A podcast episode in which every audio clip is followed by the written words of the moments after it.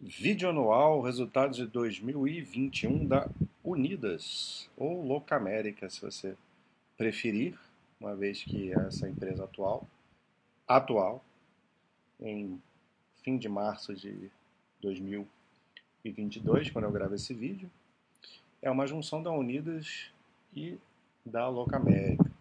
Eu digo atual porque às vezes você está assistindo esse vídeo aqui e ela já não é mais, né? Ela já passou a ser localiza, ou seja lá qual vai ser o nome da empresa, quando todas as tratativas para a junção com, entre as duas empresas, as maiores do mercado, Unidas Locamérica e Localiza, acontecer de fato. Né? Quem está acompanhando sabe que existe essa proposta, já foi aprovada pelo CAD, porém com a necessidade de alguns remédios, que seriam a venda de algumas é, de uma certa quantidade de frotas de veículos da, das empresas para que não ocorra, não incorra em problemas, mecanismos antitrust, né? Muita concentração de mercado numa só empresa. É, foi até de certa forma, tudo bem, é um mercado muito pulverizado, né? Mas você pegou as duas maiores empresas do setor tentando se unir, foi até uma certa surpresa. É, ter acontecido a, o aceite né, do CAD, visto aí algumas coisas que aconteceram no passado, aí, como por exemplo a união da Estácio com a Croton na época. Né? Essas empresas mudaram de nome, mas elas não conseguiram. O CAD não aprovou a, a fusão.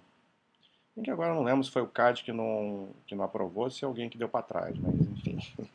Estamos saindo muito do, do, do tópico aqui, vamos falar da, da Unidas, o que aconteceu no ano, né? Ainda está tá tendo resultado, a empresa ainda é Unidos, então a gente fala. Até porque é, quem quiser ser sócio da empresa ainda vai poder ser via Localiza quando tudo terminar. Aparentemente vai acontecer, né? Tá, as etapas mais difíceis já, já foram. Então falta só aparecer aí um, um comprador e, e o CAD aprovar aí essa, essa, esse finalzinho né, de, de, tratamento. Mas até o fim do. Durante aí o ano de 22, provavelmente a Unidas vai deixar de, de existir enquanto empresa de capital aberto por si só na, na B3, né, na bolsa. Então vamos lá, vamos ver. Começando aqui com essa apresentação mostrando aqui a frota da, da Unidas, que está continua ou voltou a crescer de uma forma mais forte, né, como era historicamente. Em 2020, é claro que a empresa meio que manteve aí o mesmo patamar de frota, por motivos óbvios, né? Então a gente vê aí uma escalada. E agora a frota vai para 201 mil carros. É... Maior aí da história da empresa, subiu aí quase 20% em relação a 2020. Aqui a gente vê, já fica claro qual é o, é, o segmento principal da companhia. Por esse quadro aqui a gente vê que a maior parte da, da frota é para terceirização de frotas. Né? Essas empresas elas têm esse esses segmentos, né? terceirização de frotas e aluguel de carros. Ainda tem a parte de seminovos, daqui a pouco a gente comenta. Realmente são esses três segmentos que a gente precisa olhar. Né? É, um pouquinho de franquia aqui, mas é irrelevante. A terceirização de frota tem características diferentes da aluguel de carros. Terceirização de frotas são aluguéis de frotas, como o próprio nome diz, para empresas, né, para grandes empresas que não querem ter um imobilizado muito grande, né, comprar um monte de carro, e aí elas alugam. Existe um, um contrato que é feito por um período mais longo, aí, por exemplo, três anos, pode ser um pouco menos, um pouco mais, de uma quantidade é, X de carros que ela vai ficar usando ali durante aquele período e depois acabou o período, renova ou não. Né? Então é, uma, é um segmento mais, mais resiliente, vamos dizer assim, né? mais previsível, né? receitas mais previsíveis que duram mais tempo ali. É, e esse sempre foi o principal é, segmento aí da empresa, mas tem uma parte bastante relevante que foi crescendo muito aí ao longo do tempo, principalmente com a fusão entre a Locamérica e a Unidos, é, de aluguel de carros, né, o RAC, o Rent a Car que é esse aluguel aí que a gente, pessoa física, não é só pessoa física, mas que a gente está acostumado, né? A gente lida vai alugar um carro por um dia, por, por um fim de semana, ou para fazer uma viagem, uma semana, etc. E tal.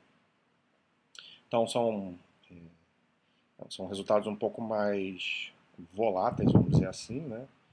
É, e, e, a empresa acaba tendo uma, uma ciclagem da, da frota mais, mais intensa, né? Porque os carros, quando completam um ano, em geral são, são vendidos, né?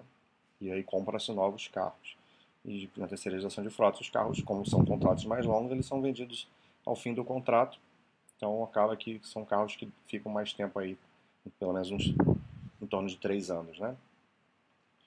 Então essa é a dinâmica aí de, de cada uma, né? A terceirização de frotas possui em geral margens maiores. É... Então vamos olhar e vamos seguir em frente, né? A empresa está crescendo aí nas na, especialmente em terceirização de frotas. Né? Se a gente olhar aqui, o aluguel de carro é, cresceu, mas de uma forma bem mais tímida. Né? E sendo que em 2020, né, durante o início lá da pandemia, até tinha reduzido né, a parte de rent-a-car. E agora então nem faz sentido, né? Pensando na fusão com a Localiza, que aí é o, contrário, é o contrário, né? a Localiza sempre teve como principal característica o rent a car, um mundo de, de frota, de carro lá na frota. Então não fazia muito sentido ela expandir, uma vez que a empresa vai ter que vender né, parte da frota para ocorrer aí a, o negócio, a fusão. Né? E a Localiza tem essa parte de, de terceirização de frotas bem menor. Então a Unidas empreendeu aqui naquilo que ela tem de mais forte, e que vai complementar aí com a, com a outra empresa após a fusão. Né? Estou falando muito assim das duas porque é um negócio basicamente já, não vou dizer 100% certo, mas muito próximo disso. Então a gente já tem que começar a pensar na empresa combinada, né? O que ela vai ser.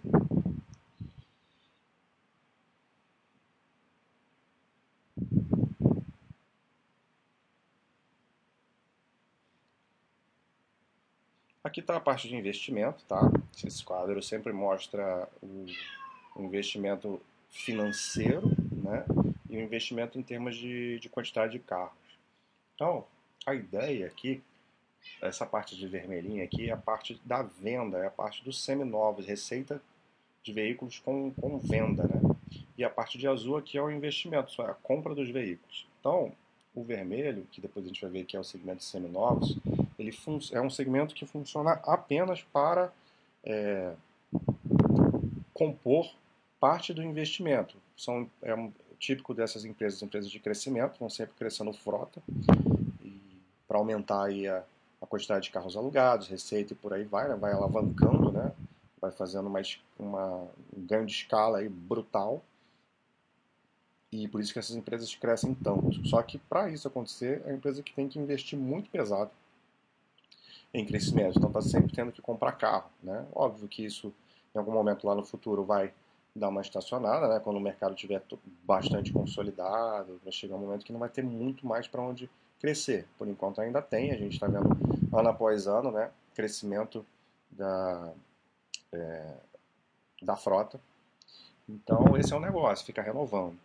Então, é, boa parte do dinheiro que é usado para a compra de veículos vem da venda dos, dos veículos que passaram aí o, o seu período de, né, no caso do a car de um ano e da terceiração de frotas em torno de três. O que, que acontece? Você vê que a empresa voltou a acelerar a compra de veículos, né, cresceu 150% aqui.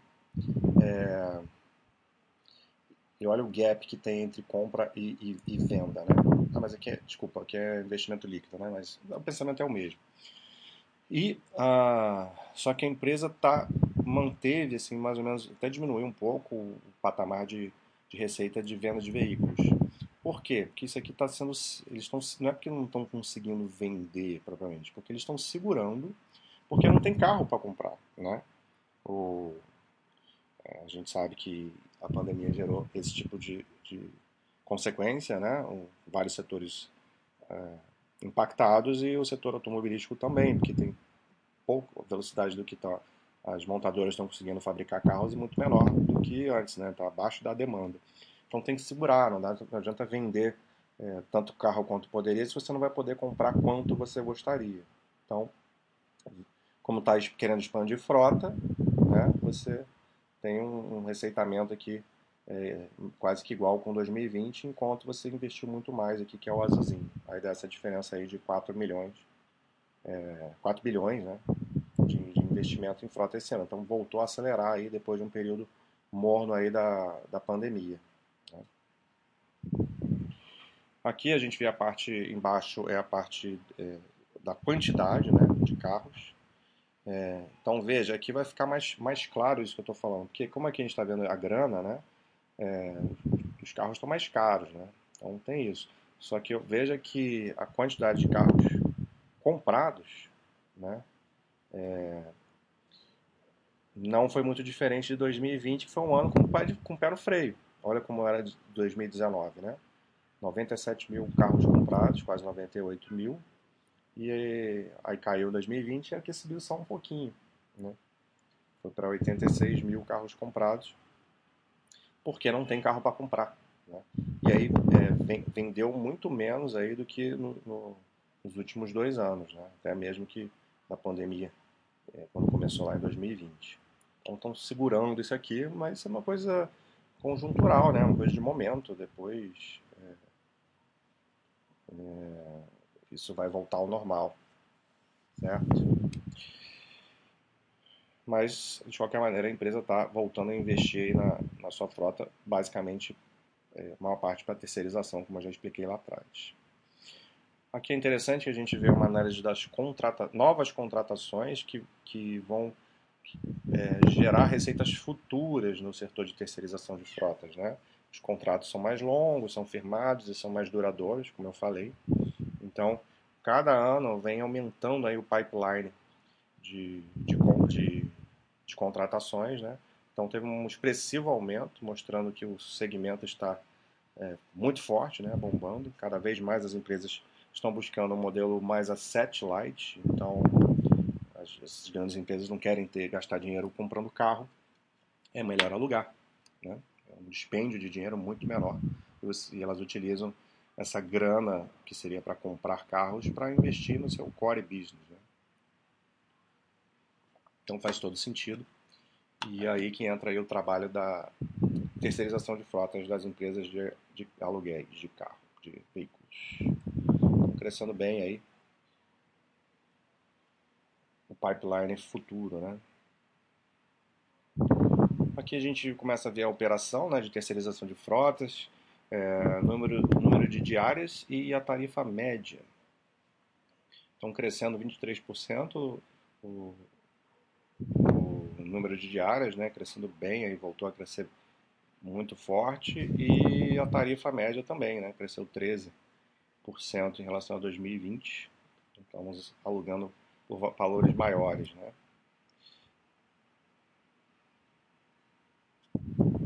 Taxa de utilização mudou pouco aqui, né? Frota alugada com um percentual da, da frota operacional bem alto aqui, 97,6%. Então, uma utilização bem forte aí da, da frota, né? Aproveitando aí o potencial todo.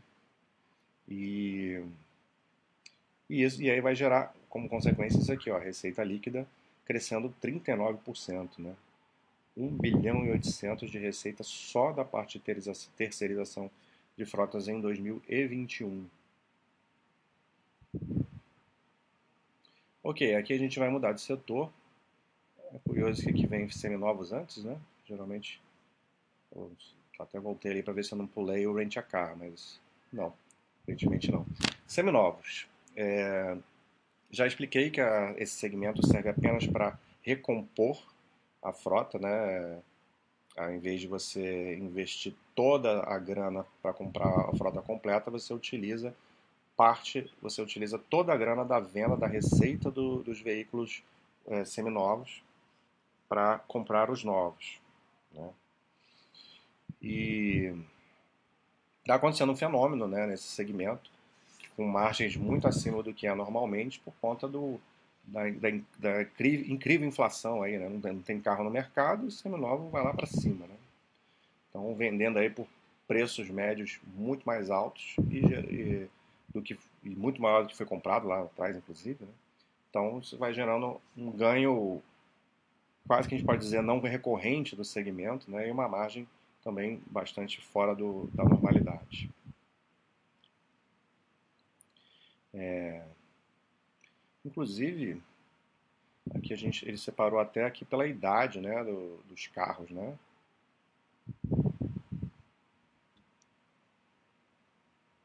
Agora não ficou claro para mim, eu ainda não tive a primeira vez que eu estou vendo essa apresentação, se aqui é da própria empresa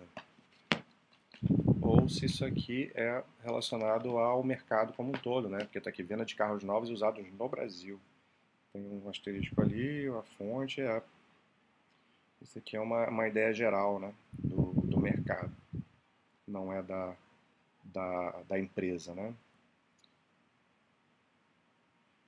E aqui também, número de veículos vendidos. Veja como caiu aqui, né? O número de veículos vendidos tem a ver com o fenômeno que eu falei, né?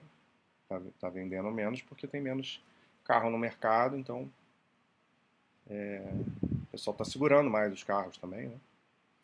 E ah, o preço médio da venda, né? Foi lá para cima, 58,4 mil preço médio da, da venda de, de carros. Se era da empresa ou não, aqui com certeza é. Então a gente vê a receita de líquida de seminovos. E aí você vê o fenômeno aqui, né? Pô, mas está vendendo por um preço tão maior, como é que caiu a receita, né? Porque deu uma, botou o pé no freio e vendeu muito menos carro do que, do que vendia. A gente viu isso lá atrás, né? E mesmo vendendo muito menos carro, você conseguiu uma receita pou, é, que caiu um pouco menor do que a de 2020, né? Então 3 bilhões de receitas é, em 2021. Aqui a gente tem a quantidade de lojas de seminovos. E a gente vê aqui que foi caiu bastante, né? Então, tá vendendo menos, vendeu, vendeu loja. Pode ser que isso aqui tenha até a ver com já pensando na futura empresa, né? A empresa tem que desimobilizar, vender coisas. Então, de repente, não vai precisar de tanta loja, né? É... Não, faz até bastante sentido nisso. Você você andar pela rua aí, muitas vezes você vai, vai ver ah, lojas das diferentes empresas uma do lado da outra, né? Tanto para aluguel quanto, quanto para venda. Então, isso obviamente vai, quando as empresas se juntarem, né, ganho de sinergia, você não vai precisar da, dessas lojas uma do lado da outra, né? Então, lojas serão vendidas tanto na parte de aluguel quanto na parte de venda. Então, 30 lojas aí a menos. É, e Inclusive, boa parte disso veio das lojas próprias, né? Caiu até franquia aqui, mas a maior parte foi da, das lojas próprias sendo vendidas. Aí aqui sim a gente chega no Rent a Car, o Hack, que também tá, teve um bom resultado, né? O número de diárias cresceu 16%. E, e aqui a taxa de utilização subindo, é 85%. Você vê que a taxa de utilização desse segmento é bem menor do que o, da terceirização de frotas, né? Então você, você consegue manter toda a tua frota trabalhando para você na terceirização, aqui no Rent a Car um pouco menos, né? Apesar de ser um, número alto e um número crescente, que vem crescendo aí no, nos últimos quatro anos de uma forma bem legal. E a tarifa média, né, subiu, disparou, assim, por, assim como o preço dos carros, então tarifa para alugar vai nessa, né? Inflação ataca em todas as pontas aí do, do, do, setor, né? Então 25% aí de tarifa a mais.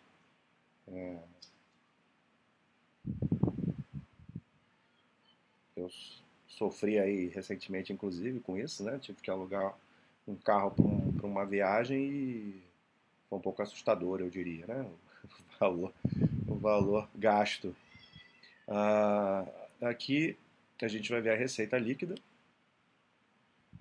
que explodiu, né? 44,6%. Então, você aumentou o número de diários, aumentou o número de, do valor de cada diário e, obviamente, você vai ter um, uma pancada aqui na, na receita, né? Aprove uma taxa de utilização maior também. Então, todos os, os pontos que... É, todas as bases que vão compor aí a receita estão aumentando. Então, no conjunto, a gente tem esse expressivo aumento da receita 1,4 bi de receita do Rent a Car.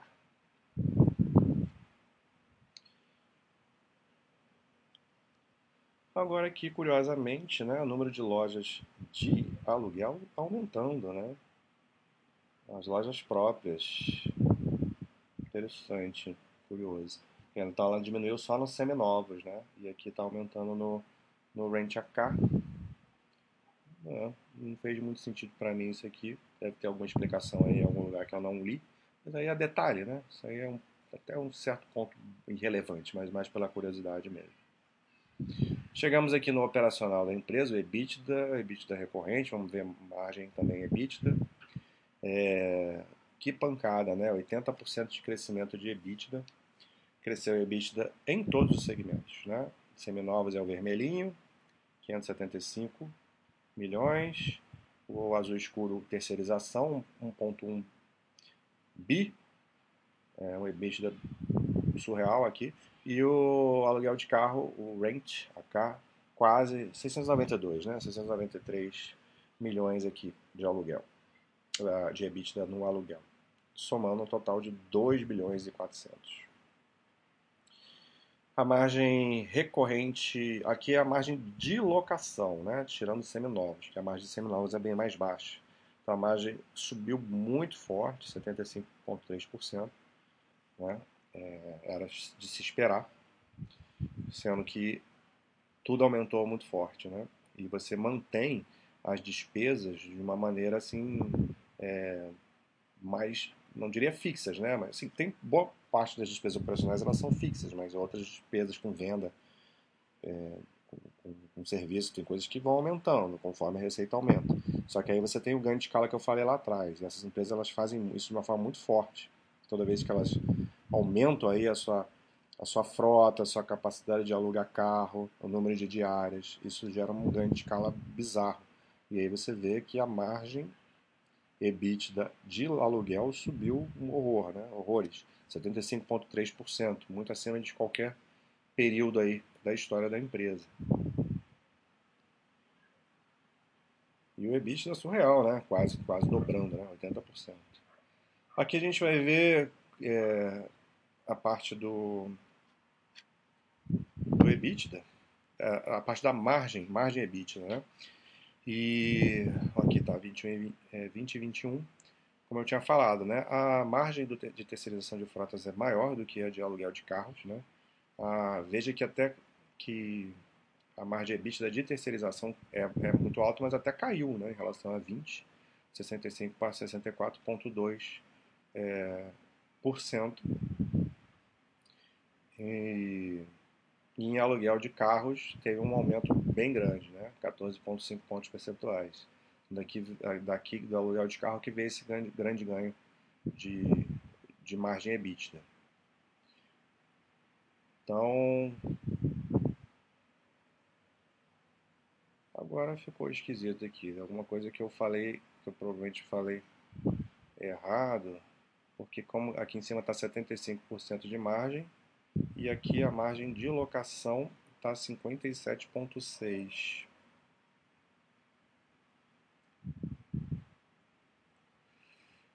Bom, aqui é uma margem recorrente de locação, então essa, essa é a diferença, né? Margem recorrente de locação. E aqui é a margem mesmo de locação, 57,6. Mesmo assim, é, é, alta, né? Até, historicamente não é a mais alta, né? Mas é, subiu aqui, era um período de recuperação em relação a 20, mas até em relação a 19 teve um ganhozinho aí pequeno, mas teve. E aqui tem a, essa, essa coisa totalmente que eu falei lá do entre aspas não recorrente, né? Porque seminovos nunca que vai dar uma margem assim, né? 19% de margem de seminovo. O normal é isso que está aqui para trás, ó, 4%, né? É até mais abaixo. Em 2020 já tinha, já tá, já tinha sido um, uma margem assim que não se via, né? E, e, e aqui, é, né, agora em 2021, teve essa, esse grande expressivo de margem que tem a ver aí com a subida dos preços. E agora eu entendi, eu me confundi todo, né? A margem EBITDA lá em cima que eu tinha falado de 75.3, Na verdade, é a margem consolidada. Mas aí então houve um, houve um, um erro aqui, né? Da, no, no, no, erro não foi meu. Aqui diz no, na legenda a margem recorrente de locação. 75,3. E aqui, aqui embaixo é a margem EBITDA consolidada, a locação. Não. Então, está confuso. Né? Mas, de qualquer maneira, são, o número frio não quer dizer muita coisa. Né? É mais a gente entender a dinâmica desse aumento das margens aí, seja qual for o que a gente estiver comparando, né? Se é só de locação, se é, se é consolidada, porque todos, todos, todos, todos não, né? Mas a maior parte dos segmentos estão, estão aumentando fortemente a sua margem. Acho que deu para entender, né? Acabou ficando um pouco confuso aí, eu mesmo me confundi, mas deu para entender a dinâmica, né? E aí, aqui a gente tem resultado financeiro e o lucro líquido, né? O resultado financeiro também é, cresceu forte. Aqui é o resultado recorrente. Eu não me lembro de cabeça quais são os motivos, se é simplesmente é, aumento de CDI, né, juros sobre aplicação, ou se tem alguma outra coisa impactando aqui nessa subida do, da receita é, financeira, né, do, do, resultado financeiro. E o lucro líquido vem aí a rebote aí, vindo lá de trás com tudo aumentando. Também aumenta aí 1 bilhão de lucro líquido na, na empresa aí com a margem de 30%. Estrutura de capital é sempre uma coisa que assusta as pessoas que acompanham esse tipo de empresa ou, ou vão olhar essa empresa, porque a, as empresas de, de locação elas têm que investir pesado, né? Então a alavancagem costuma ser, ser mais alta. É, mas o que importa, a melhor maneira da gente acompanhar é, tá aqui, ó, a dívida líquida EBITDA recorrente anualizada está em 2,5. Aqui olhando o quarto trimestre, tá? Teve um aumento, né, da alavancagem. Isso às vezes as pessoas assustam, né, um endividamento é, alto. Só que o que se tem que olhar, principalmente na estrutura de capital dessas empresas, é esse quadro que mostra um spread, uma, uma um, qual o intervalo, né, qual a relação entre o ROIC, que é o retorno sobre o capital investido, e o custo da dívida. Né? Quanto maior for esse intervalo, significa que mais saudável é o, a dívida da empresa. E você vê que faz sentido a empresa tomar ter essa alavancagem toda, porque ela ganha muito, né, esse spread de 10,1 pontos percentuais. Né?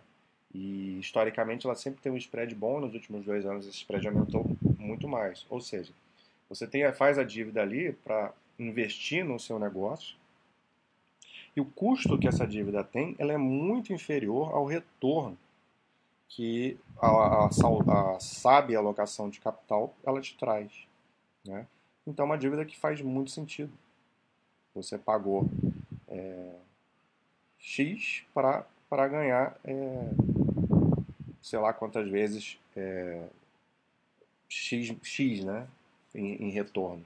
Então, é bastante saudável aqui, ao longo do, historicamente falando. Então, uma estrutura de capital totalmente tranquila, é só entender como funciona. E bem ou mal, assim, sempre tem aquela história, né? Se tudo der errado, você tem o, o dinheiro do imobilizado ali que, que é a, a, os carros, né? Se der uma zebra monstruosa em algum momento aí, uh, no segmento, no setor, na economia, etc e tal, você tem ainda a possibilidade de vender mais carros do que você costuma vender, sem, sem continuar o investimento. E, e isso diminuiria absurdo, muito a tua, a tua dívida, né? Então, de certa forma, você tem um certo controle ali, né? Para calibrar a melhor a dívida. Então é isso, resultados fenomenais aí da, das todas as empresas, né, de locação de veículos foram muito bem nesse período de pandemia, né? Desde 2020 resultados é, era claro que lá em 2020 era uma coisa assim de meio que compasso um pouco mais cauteloso e tal, mas mesmo assim resultados foram bons e agora explodiu, né, com a normalização aí da, das atividades econômicas, comerciais, explodiu. E tudo isso que eu falei aqui, esse vídeo todo, né, ele legal que agora no final eu vou falar que não serve para nada, quase, porque a empresa vai deixar de existir a princípio, né? Mas não é bem assim, porque a empresa vai deixar de existir de, de forma é, é, para você investir diretamente nela, mas você se gosta da empresa, se você é sócio hoje da, da Unidas, vamos colocar assim, é, assim que fechar o negócio do, do CAD, estiver tudo certo, você vende. Vende a empresa e se você quiser continuar sendo sócio dela, você pode ser sócio via, via a Rent 3, né? A Rent 3, que é a Localiza, porque a Unidas vai fazer parte desse conglomerado aí gigantesco, né? E claro que se você gostar da outra empresa também, né? Uma análise que cada um faz, mas elas são totalmente complementares, né? É um negócio que dificilmente vai, vai, vai dar errado, né? Vai unir a força uh, que cada uma tem, né? Ganha sinergias aí absurdos e vai continuar tendo esses resultados aí bem expressivos, muito provavelmente que a gente tem visto nos últimos anos. Né? Então é isso. É, fiquem de olho aí no. Certeza que quando sair tudo vai aprovar o CAD, a empresa vai, vai rolar a fusão, a Unidas vai parar de se negociar na bolsa, vai aparecer alguém no mural e perguntando o que, que tem que fazer. Né?